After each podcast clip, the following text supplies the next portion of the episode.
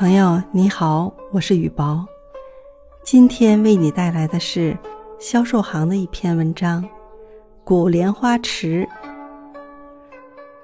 接天莲叶无穷碧，映日荷花别样红。古城保定八景之一，现在的古莲花池，正是这样一番让人流连忘返的夏日盛景。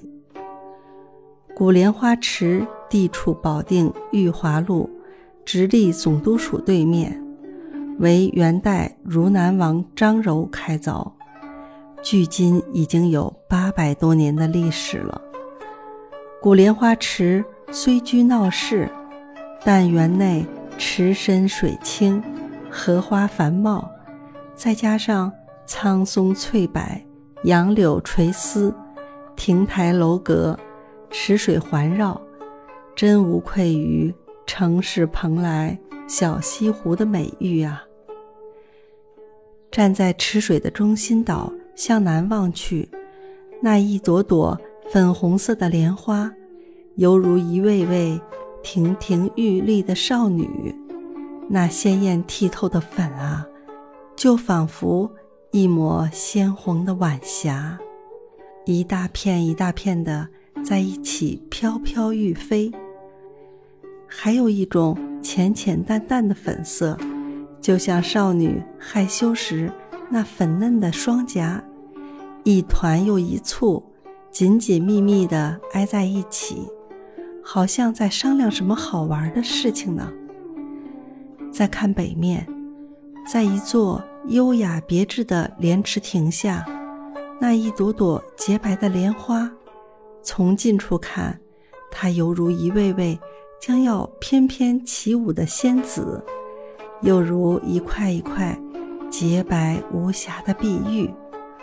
远处望去，那些莲花又像是冬天飘下来的雪花，显得如此晶莹剔透。往莲池亭顶上看，你会发现一个造型。有一片莲叶中托着一个大桃，这就是著名的莲叶托桃了。传说八国联军进北京的时候，慈禧太后扮成村妇，连夜脱桃。有一位老工匠便在莲池亭上设计了莲叶托桃，谐音是莲叶脱桃的意思。老匠人想用这种方法揭露慈禧太后丧权辱国的丑行。花之君子的莲，出污泥而不染，涤清涟而不妖。啊，这古老而悠久的古莲花池，这精致而优美的古莲花池，我爱它悠悠飘来的花香，我爱它。